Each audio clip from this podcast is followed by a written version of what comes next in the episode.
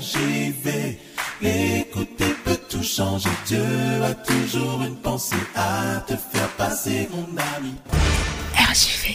Allez, c'est reparti. Nous voici avec la première question. C'est une question qui nous vient de Christia.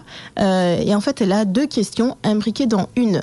Et elle dit J'entends dire qu'il est interdit à l'homme de porter les cheveux longs. Pourquoi? Ça, c'est la première question. Donc, pourquoi est-ce que on dit qu'un homme ne doit pas porter les cheveux longs? Et deuxième question, qui est reliée, hein, bien sûr, à la première, euh, elle dit que Jésus, dans les caricatures euh, que nous voyons de lui, hein, avait les cheveux longs. Donc, est-ce une vraie image de Jésus ou est-ce faux? Et dans ce cas-là, eh bien, comment est-ce que ça s'applique au fait euh, que la Bible dit, ou en tout cas qu'on entend dire, qu'il est interdit de porter des cheveux longs? Alors, pasteur. Alors d'abord, nous saluons Christia et nous la remercions pour sa question. Nous la remercions aussi pour sa patience parce que nous, nous avons sa question depuis quelque temps, mais nous n'avions pas encore eu la possibilité d'y répondre. En effet.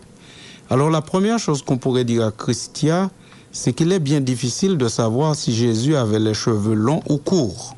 Parce que, en effet, il n'y a aucune information qui est donnée dans la Bible concernant son apparence physique, ou très peu.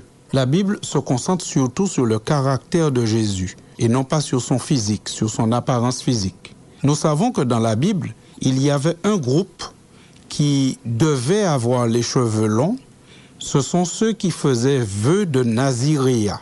Nous pouvons trouver cette description dans le livre des Nombres au chapitre 6, verset 1er et suivant. Lorsque quelqu'un faisait vœu de Naziréa, de se consacrer à Dieu pendant quelque temps ou alors pendant plus longtemps de manière très spéciale, eh bien, il n'avait pas droit aux produits de la vigne, il ne devait pas boire le fruit de la vigne au risque de se tromper et de consommer du vin, il ne devait pas avoir de contact avec les morts, parce que s'il avait un contact même fortuit avec un cadavre, ça annulait son engagement et il devait recommencer à zéro.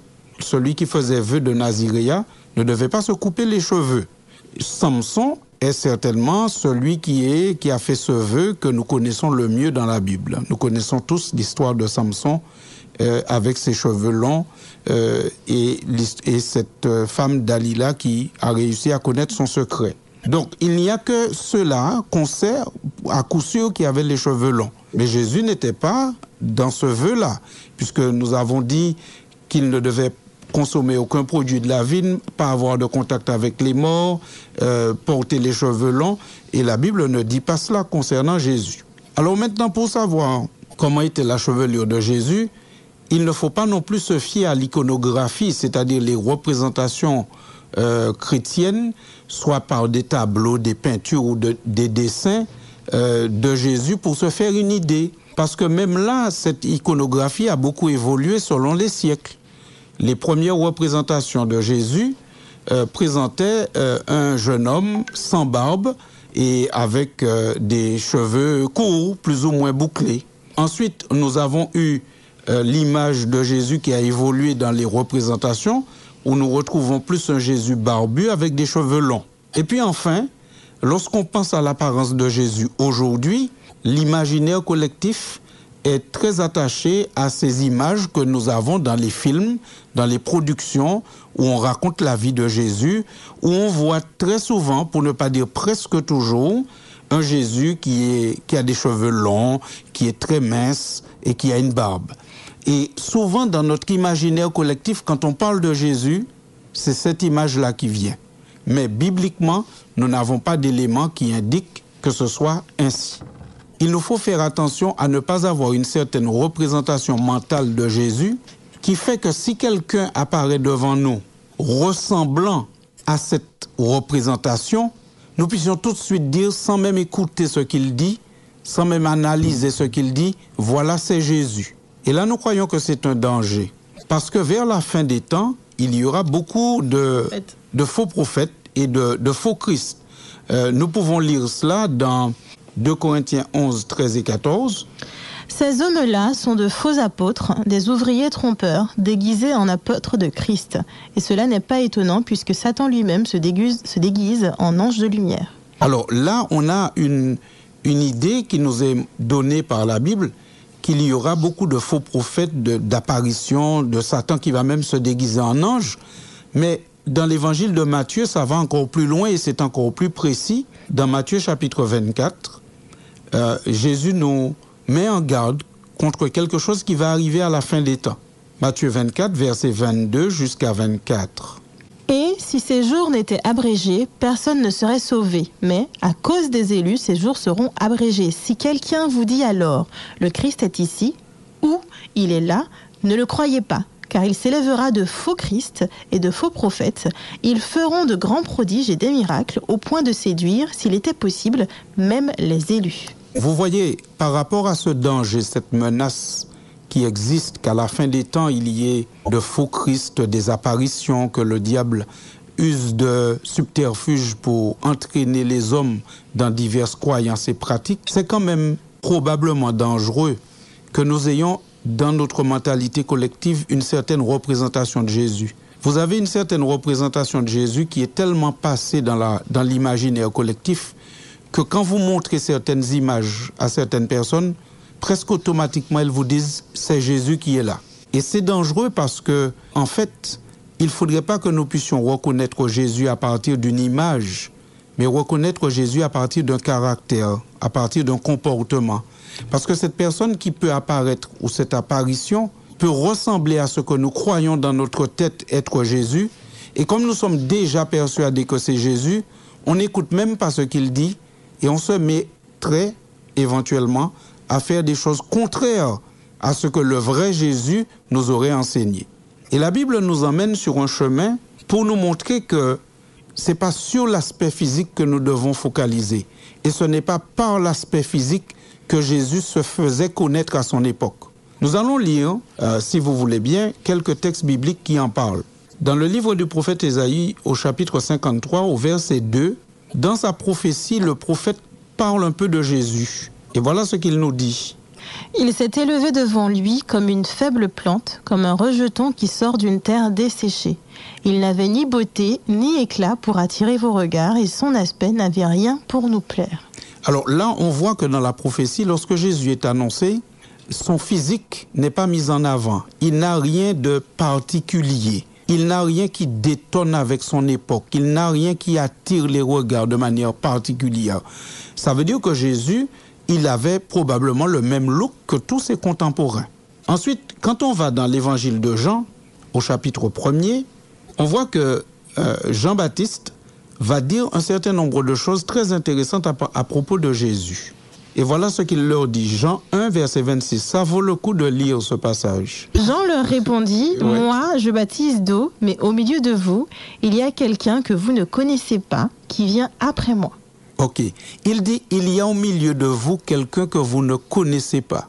Mhm. Ça veut dire que Jésus pouvait être au milieu de la foule et on n'allait pas le distinguer parce qu'il avait un look particulier. Il est au milieu de vous et vous ne le connaissez pas. Euh, il y a des gens, quand ils sont dans une foule, même quand vous ne le connaissez pas, ils ont un look tellement singulier que vous les remarquez. Mais Jésus, ce n'était pas le cas. Et plus loin, dans Jean chapitre 1er, à partir du verset 31, Jean-Baptiste va nous dire comment il a reconnu Jésus. Je ne le connaissais pas, mais c'est afin qu'il fût manifesté à Israël que je suis venu baptiser d'eau. Jean rendit ce témoignage.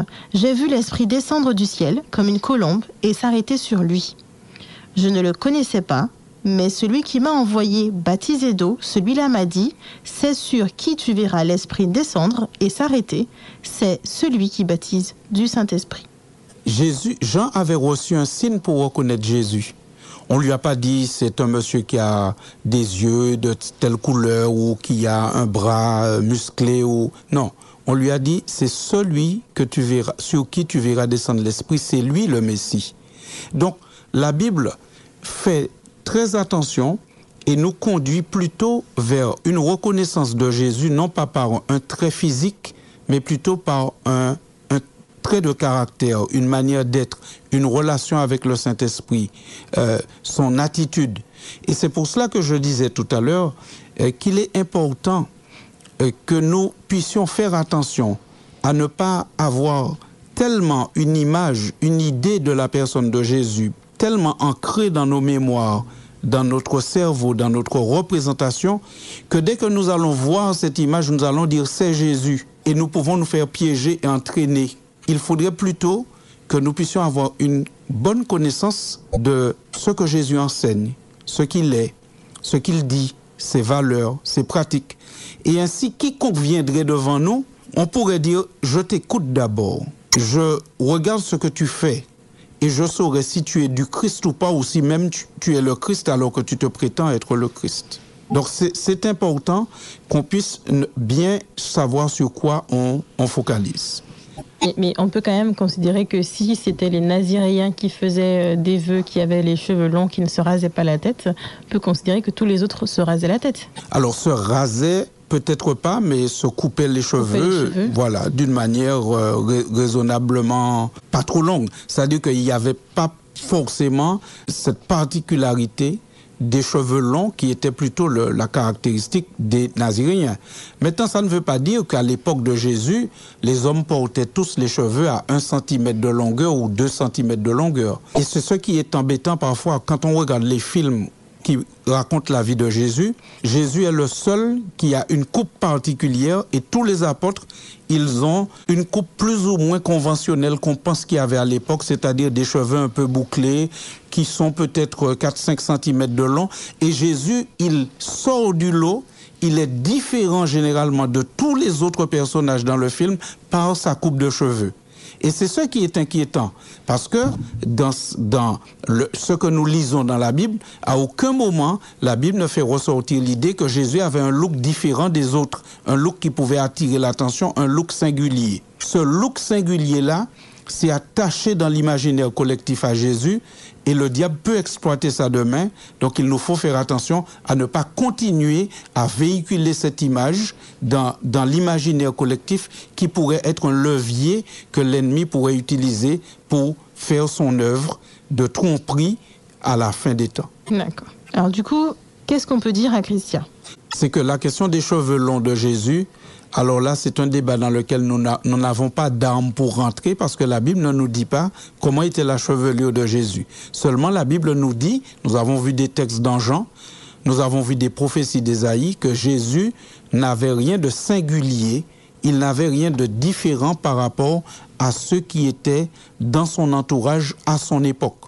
Et c'est ce qui est particulièrement gênant aujourd'hui dans l'iconographie ou dans les films, c'est que Jésus est toujours et souvent très différent de tous ceux qui l'entourent. Alors là, ça pose un problème. Parce qu'on colle une image à Jésus qui n'est pas l'image des gens de son temps et parce qu'on veut le singulariser dans le cerveau des hommes, et par, par, par, la suite, on a vu que ça peut créer certains problèmes, et ça peut être un levier utilisé plus tard pour, euh, par l'ennemi pour perdre les enfants de Dieu.